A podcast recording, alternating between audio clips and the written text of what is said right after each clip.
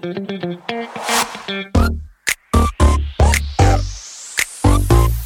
it.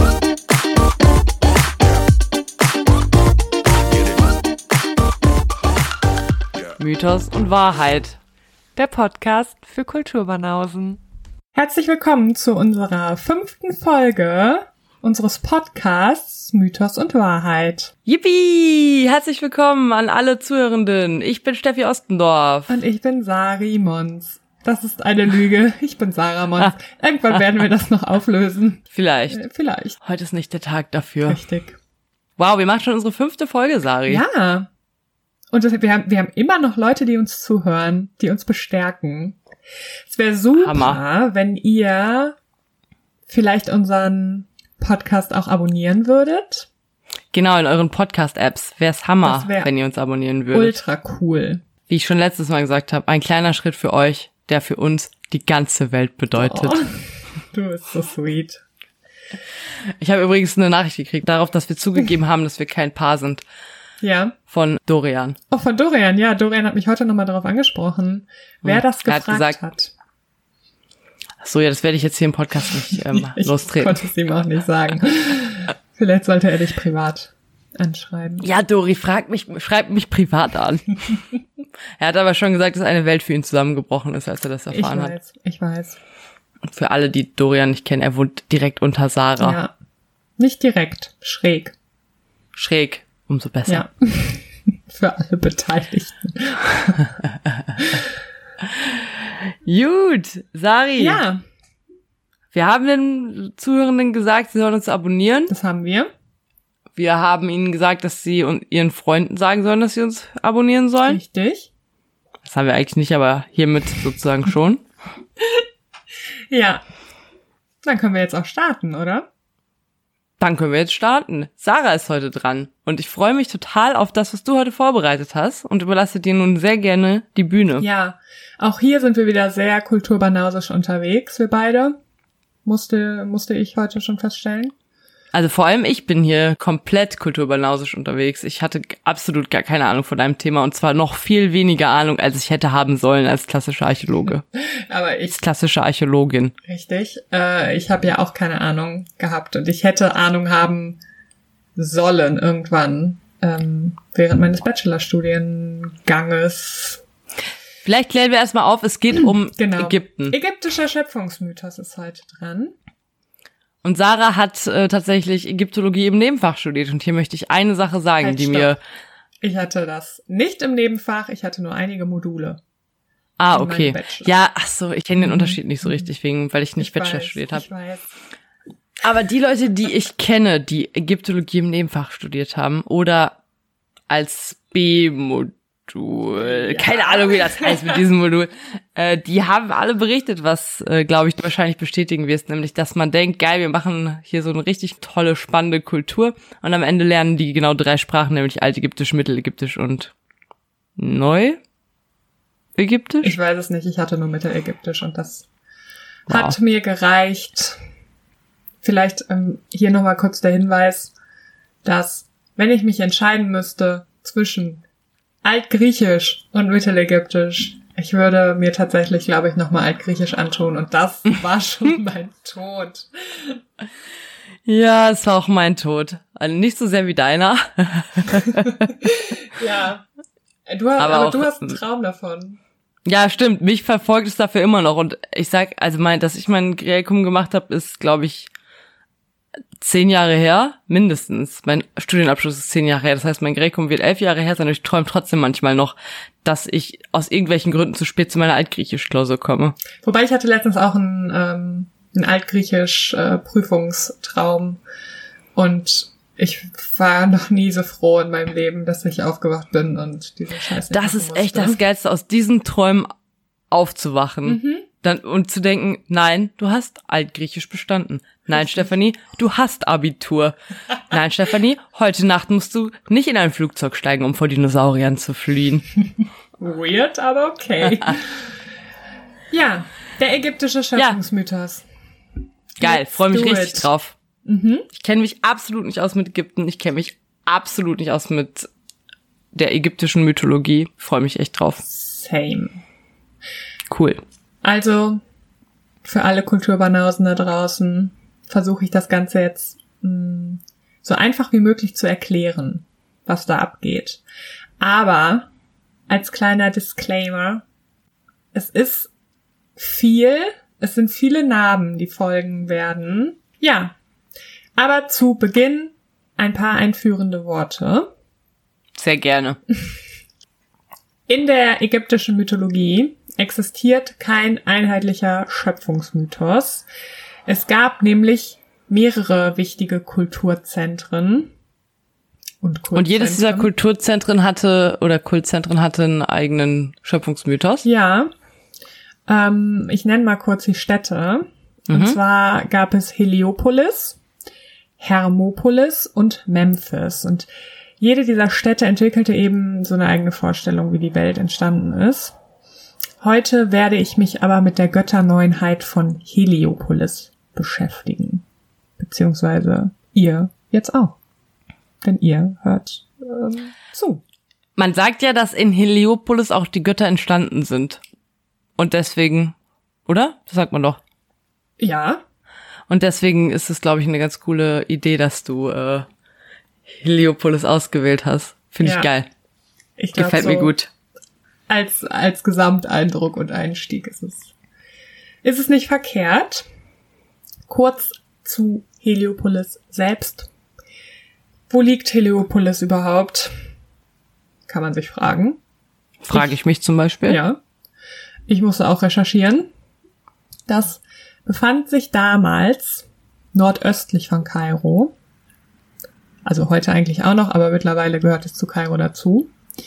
Und zu diesem Mythos gibt es eine Schriftrolle, allerdings nicht aus dem Mittleren Reich, sondern aus dem vierten Jahrhundert vor Christus. Und in dieser Schriftrolle, das ist das Besondere, berichtet uns der Schöpfungsgott Atum in der Ich-Form, wie das Ganze abgelaufen ist. Okay, das ist interessant. Der Schöpfungsgott heißt Atum. Genau. Okay, sagt mir gar nichts. Ist der erste wichtige Name, den ihr euch merken müsst. Okay. So. In der ägyptischen Vorstellung von Heliopolis gab es, wir kennen's alle, ein Warte, ich möchte raten. Oh, okay, oh, sorry. Ah, das hätte ich auch geraten, na klar. ja, ein Urwasser, das hatte Namen, und zwar hieß es Nun. Und in diesem Nun schwamm, wir kennen ihn bereits, der Schöpfergott, Atum. Der schwamm okay. da einfach so drin herum. Warum nicht? Warum nicht? Und das Ganze, also dieses Urwasser und Atum, der da drin rumschwamm, das war bereits existent, bevor überhaupt irgendwas äh, geschöpft wurde. Und mit geschöpft meine ich, wie ist das Verb von Schöp geschöpft. Äh, bevor was entstanden ist, wolltest du sagen? Richtig, ja, das wollte ich sagen. Okay. So, nach langer, nicht näher bestimmter Zeit, erhob sich dann der Schöpfergott, hm, nachdem er, wie er selber sagt, eine Stelle gefunden hatte, auf der ich stehen konnte. Heliopolis. Richtig, Heliopolis. Und Heliopolis ist quasi der Urhügel aus dem Nun. Aus dem Nun. Auf der Urhügel, der sich im Nun befand, in diesem Urwasser. Ah, okay. Atom berichtet weiter, und ich zitiere ihn hier. Ich verschaffte mir Erregung mit der Faust, kopulierte mit meiner mm. Hand und spie den Samen aus meinem Mund. Ich spuckte aus Schuh und ich spie aus Tefnut. Das sind die zwei nächsten Namen, die wir uns merken müssen. Schuh und Tefnut. Hm. Schuh, das kann ich mir ausgesprochen gut merken, denn so heißt meine Schwester, also so heißt meine Schwester nicht, aber so wird sie genannt in unserer Familie. So heißt Eigentlich Schwester. heißt sie Anja. ist also naheliegend, dass wir sie Schuh nennen. Und Tefnut, so heißt jetzt überraschend äh, niemand, den ich kenne, aber ich werde trotzdem versuchen, mit diesem Namen auch zu merken. Das ist sehr gut. Vielleicht noch als kurzer Hinweis. Shu ist der Gott des Lebens, der Luft und des Lichts. Mm. Und Tefnut ist die Göttin der Feuchtigkeit eine sehr präzise Zuweisung. Wir hinterfragen das nicht. Ich sag dazu auch nichts. Okay. Ich hätte natürlich jetzt gedacht, dass Shu eine Göttin ist und Tefnut ein Gott. Warum? Aber gut. Ja, weil Shu, meine Schwester, Ach ist so. Mhm. auch eine Frau. Naja, okay, ich hoffe, ich kann es mir trotzdem merken. Besonders ist hier also wieder das Atum Vater und Mutter gleichzeitig war. Also genau wie äh, Ja. Gaia, Ja. die ja auch aus sich selbst sozusagen Uranus herausgebracht hat. Genau. Aus Schuh und Tefnut entstanden dann auf nicht näher erläuterter Weise zwei weitere Gottheiten. Ich finde es sehr witzig, dass es nicht erläutert wird. Wahrscheinlich ist es auch besser so. Aber es entstehen eben Geb, der Erdgott, und Nut, die Himmelsgöttin. Aha. Zwei weitere Namen, Geb und Nut. Kann man sich vielleicht merken, weil die Mutter heißt ja Tefnut, dann heißt die Tochter nur Nut. Ah. Und Nut, Und- ja, Wer ist wer von denen? Nochmal? also Geb ist der Erdgott und Nut ist die Himmelsgöttin. Ah, lustig. Ist ja genau andersrum, als es in Griechenland ist. Mhm. Der Himmel ist ja hier weiblich und die Erde männlich, während in Griechenland genau andersrum. Ja. Interessant. Interessant. Nut wurde nun von ihrem Vater über den liegenden Geb gelegt. Weil das passierte, vereinigten sie sich dann auch irgendwie. Und daraus entstanden dann Erde und Himmelsgewölbe und ganz viele Sterne. Das ist Sternis. Das Sternis. gefällt mir. Aber es entstanden nicht nur Erde und Himmelsgewölbe, sondern auch noch vier weitere Gottheiten. Wow, jetzt wird's langsam crazy. Und jetzt nenne ich dir die Namen und ich glaube, ein paar wirst du bestimmt kennen. Okay. Erster Gott Osiris, Kenn ich. dann Isis, Jawollo. Seth Okay, habe ich schon mal gehört. und Nephthys. Hm, Ja, ja. Genau. Damit ist diese Götterneunheit von Heliopolis komplett. Okay, wow. Traust du es dir zu, nochmal alle neun Gottheiten aufzunennen? Atum Mhm. ist the boss. Oh yes. Dann bringt er aus sich selbst Shu und Tefnut hervor. Oh ja. Sehr gut. Shu ist die Göttin von, der Gott, ist ein Mann, Ja. ist der Gott von drei Sachen mit H. Himmel, nee, Luft, Liebe, wovon ist Leben? Luft und Licht. Leben, Luft und Licht und Tefnut ist die Göttin der Feuchtigkeit. Sehr gut. Dann haben die wiederum zwei Kinder, Geb und Nut, Ja. der, die Himmelsgöttin und der Erdgott. Und Geb und Nut kriegen vier Kinder. Osiris, Nee, Isis. nicht. Ach doch. Osiris, Isis, Nephthys, Nephthys und vierten krieg ich nicht hin. Seht. Seht, ah, damn it. Ja. Okay. Aber es war sehr gut. Vielleicht sind unsere ZuhörerInnen ja auch so weit, dass sie die neuen Götter und Göttinnen hätten aufzählen können. Vielleicht. Also die Götterneunheit war nun komplett, wie bereits gesagt, und dann konnte die Schöpfung auch ihren weiteren Verlauf nehmen. Besonders ist, dass die Entstehung der Menschen nur ganz kurz erwähnt wird. Und zwar beschreibt Atum in seinem Bericht, also auf dieser Schriftrolle, Schriftrolle kann man das lesen, äh, folgendes. Als ich weinte, da entstanden die Menschen als die Tränen, die aus meinen Augen herauskamen. Das ist alles, was da zur Entstehung der Menschen geschrieben ist. Sweet. Sehr. Also aus seinen Tränen sind die Menschen entstanden. mhm. Nicht schlecht. Gefällt mir. Atom kreierte also alles, was existierte. Krasser Typ. Krasser Typ. so, die Neunheit hatten wir ja schon. Besteht und lebt so vor sich hin. Und dann geht's ab. Okay. Jetzt bin ich so gespannt, wie es jetzt abgeht. Atum, der ja alles kreiert hat und für alles zuständig war, kontrollierte auch die Ordnung und das Chaos. Das hat er dann an Osiris und an Seth weitergegeben. Okay. Osiris war der erste König auf der Welt und der Herrscher der Unterwelt. Mhm. Und Seth, der lebte einfach in der Wüste und war sehr neidisch auf Osiris und versuchte die ganze Zeit Osiris Macht an sich zu reißen. Was konnte denn Seth? Von was war der der Gott? Der wird mit Stürmen und Unwetter in Verbindung gebracht. Okay. Passt ja auch dazu, dass er in der Wüste lebt und sehr aggro ist. Ja, das stimmt allerdings. Mm, Dementsprechend verkörpert Osiris die Ordnung und Seth verkörpert dann das Chaos. Okay, ja, okay. Außerdem heiratete jeder der beiden eine seiner Schwestern. Osiris, Ich weiß es. Darf ich sagen? ja, Isis. Oh Gott, hoffentlich stimmt das jetzt. ja, es stimmt. Okay. Osiris heiratete Isis, das ist die Göttin der Geburt, der Magie, aber auch teils Totengöttin. Und Seth heiratet seine Schwester Nephthys.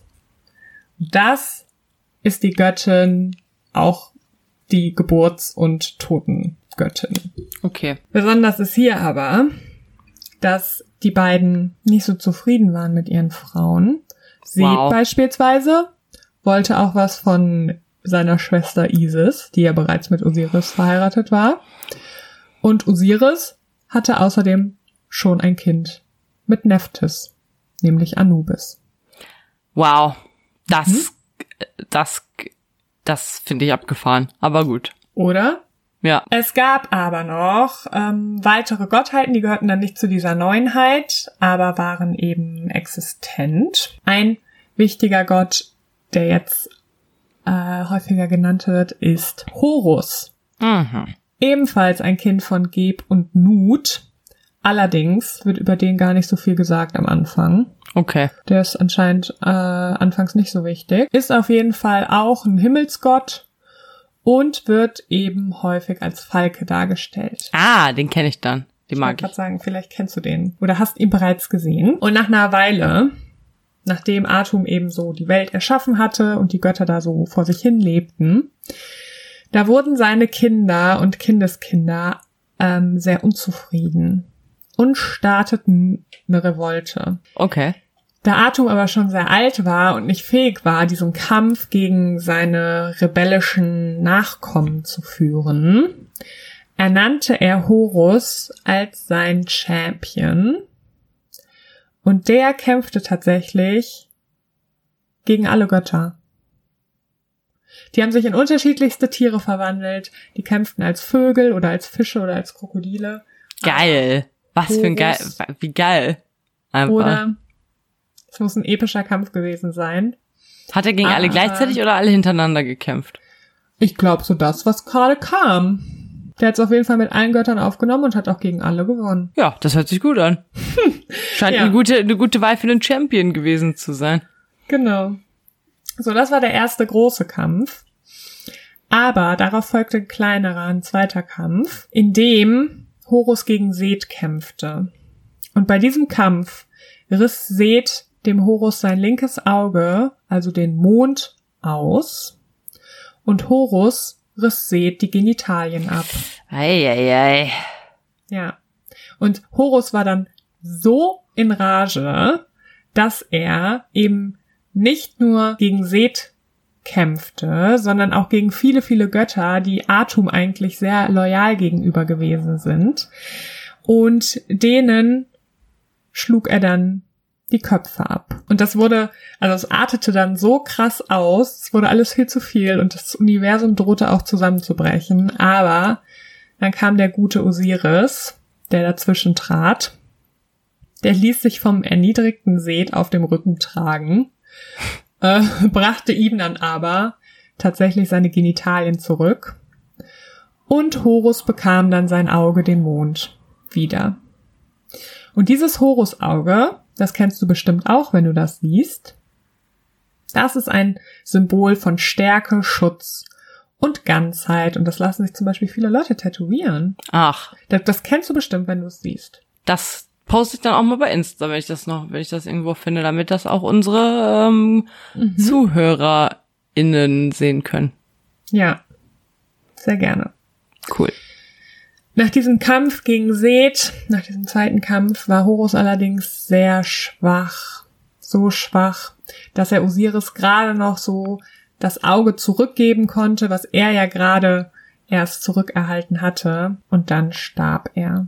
Okay, wow. Aber dadurch, dass Osiris dieses Auge des Horus besaß, konnte er die gesamte Ordnung wiederherstellen und das Universum retten und auch den ganzen enthaupteten Göttern ihre Köpfe wiedergeben. Na gut. Atum rief nach diesem Kampf alle Götter zu sich und war auch sehr ärgert, verärgert und ähm, verschluckte sie dann, weil er keinen Bock mehr hatte. Klar, warum nicht guter Move? Ja. Und in seinem Magen kam Boah, ich wünschte, ich könnte alle alles aufessen, was mir auf, den, auf die Nerven geht. Mega geil. so gut. Ja. In seinem Magen kam es dann aber erneut zum Kampf und alle Götter starben. Aber dieser Tod der gesamten Gottheit ließ sie nicht komplett aussterben, sondern sie kamen wieder zurück, sie machten weiter wie bisher, Geil. Super strange. Und das Wichtigste und Beste ist, dass Horus als Kind von Osiris und Isis wiedergeboren wurde. Okay. Okay. Das ist weird, aber jeder wie er möchte. Er ist zurück. Ja, und das ist alles, was zählt. Das ist alles, was fehlt. Aber nicht nur die Götter rebellierten, sondern auch die Menschen waren teilweise nicht so zufrieden. Und daraufhin schickte Atum eine andere Gottheit los, nicht mehr Horus, sondern die Göttin Hathor. Hathor, okay. Genau. Habe ich noch nie in meinem ganzen Leben je gehört. Was macht die so in ihrem Live? Die ist so eine, ähm, ja, so eine Muttergottheit, aber auch Totengöttin, Göttin der Liebe, äh, des Friedens, des Tanzes, der Musik, alles Okay, Mögliche. die- die- passt. Ja. Ja, passt aber nicht zu dem, was jetzt gleich äh, erzählt wird. Denn Hathor kann ihre Form ändern, sage ich mal, ihre Erscheinung. Hathor ist eigentlich ähm, eine Frau mit Kuhgeweih, kann sich aber auch in eine Löwin verwandeln. Uh. Mhm. Und Atum schickte sie eben als oder in ihrer Form als Löwin auf die Erde. Da wird sie nicht mehr Hathor genannt, sondern Sachmet. Und als Sachmet sollte sie ein Zeichen setzen, um die ganzen undankbaren Menschen zu bestrafen und deren Anzahl so ein bisschen zu minimieren. Aber als Sachmet dann Blut geleckt hat, und zwar wirklich Blut geleckt hat, also sie hat da die paar Menschen umgebracht und war dann so angetan und so angefixt von diesem Blut, dass sie halt immer mehr und immer mehr Menschen tötete und überhaupt nicht mehr aufhören konnte und das artete dann richtig aus. Daraufhin wurde entschieden, dass man dem Bier, was damals getrunken wurde, Mhm. und zwar war das ein ganz alltägliches Getränk. Man hat Bier getrunken und Brot gegessen und ich finde, das ist Genau mein Lifestyle. Gericht. genau, und diesem Bier, was da einmal getrunken wurde, dem wurde roter Ocker beigemischt. Und dann sollte das eben so aussehen wie Blut.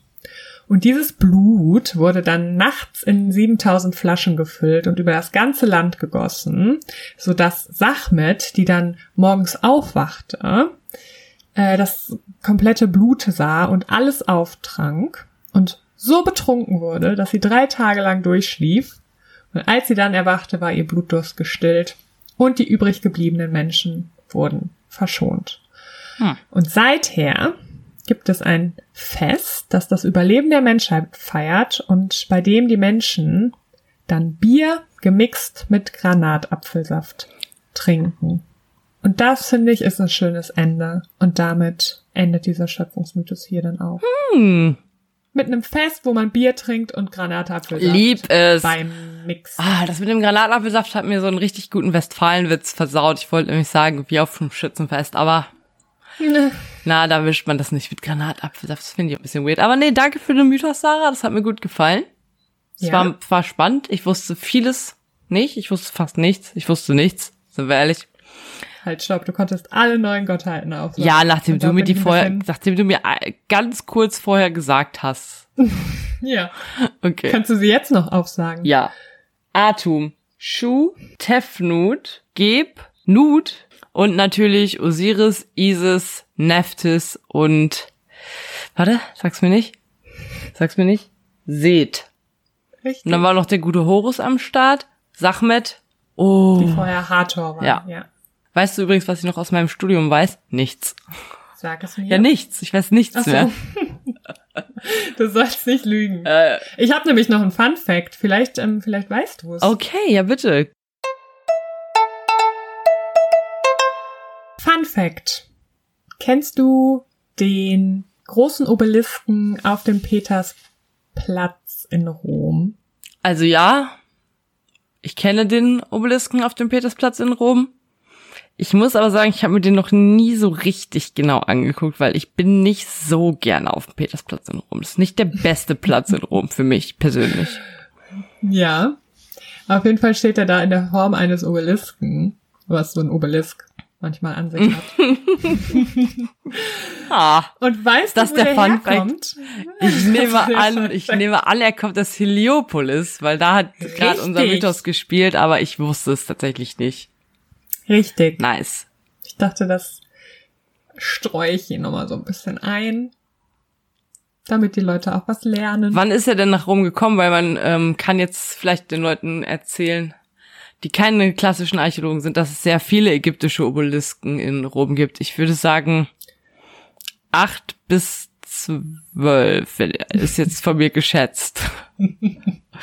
Ja, nicht nur in Rom, sondern auch in London zum Beispiel. Ich glaube, Das stimmt. In Paris. Bestimmt auch in Paris. Alle Leute haben sich was mitgenommen und ähm, ja, Caligula hat den, Ah. ähm, den Obelisken aus Heliopolis nach Rom gebracht. Der Gute. Der Gute.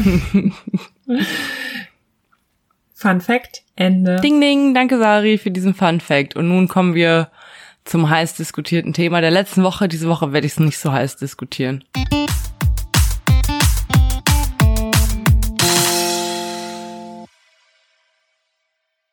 Und jetzt kannst du gerne, oder nee, ich möchte, ich möchte an dieser Stelle einfach Prince Charming das Wiedersehen einfach ganz schnell abhaken. Ja. Ähm, ich, Das lohnt weil, sich nicht. Nee, ich werde auch morgen, ich wollte es eigentlich morgen nochmal mit Schwami gucken. Ich werde der vorschlagen, dass ich dir einfach die beiden Facts sage. Absolut. Es sind, wie du sagst, zwei Sachen, die wichtig sind.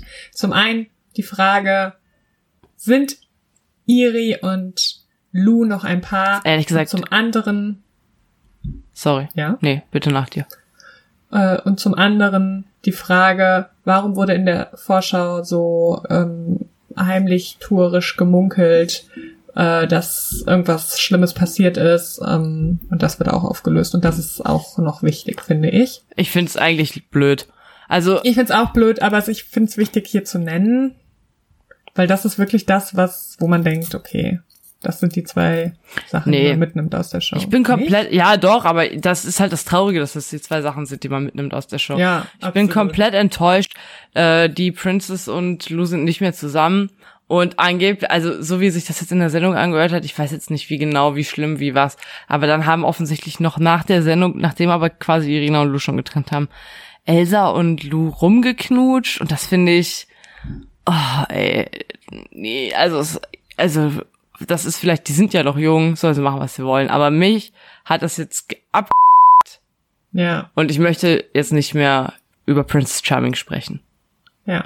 Okay. Das ist ein Trau eine traurige Wiedersehensshow gewesen. Ja, das hat mir echt nicht gefallen.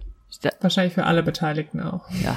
Die sahen auch alle so schlecht gelaunt aus und so. Und irgendwie hatte man vorher ein besseres Gefühl. Und jetzt gehe ich mit einem nicht Ja. so guten Gefühl heraus. Aber gut. Ja. So, viel wichtiger ist jetzt für mich heute an dieser Stelle, Sari.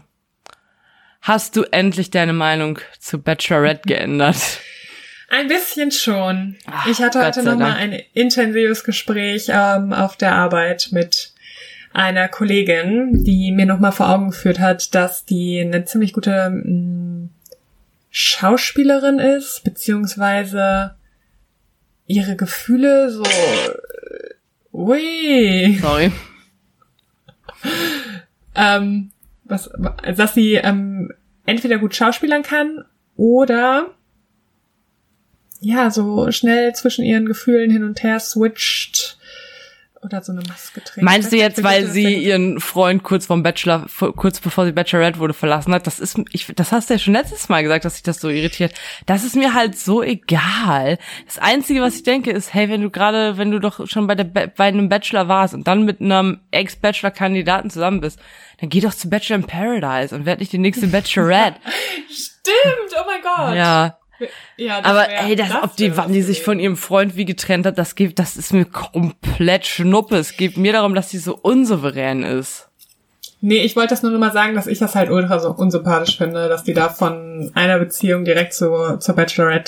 Ja, Das ist finde ein ich bisschen halt merkwürdig, das stimmt. Das stimmt wirklich. Echt kacke.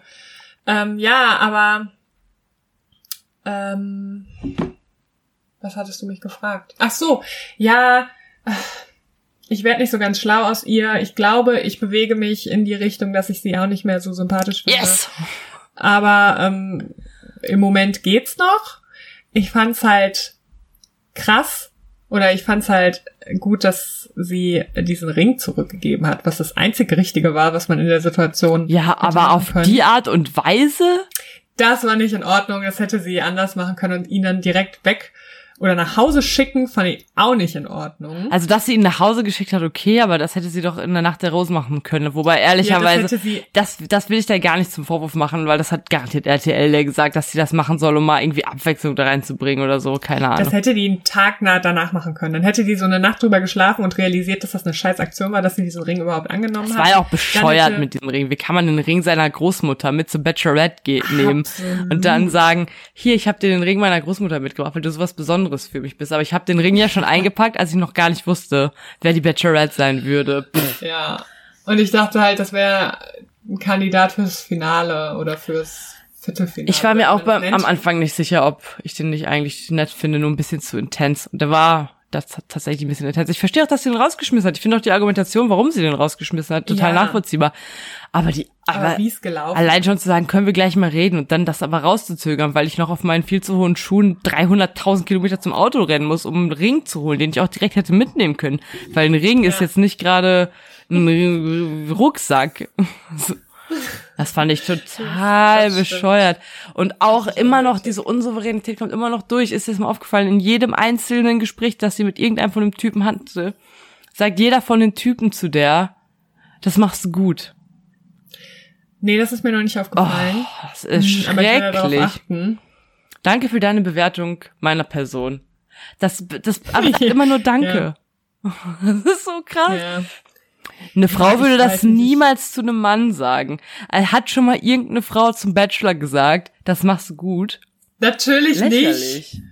Natürlich nicht. Übrigens hat der Pons heute erzählt, dass der Julian bei seiner Schwester in der Grundschule. Bei Steffi? Bei Steffi von Ponshausen?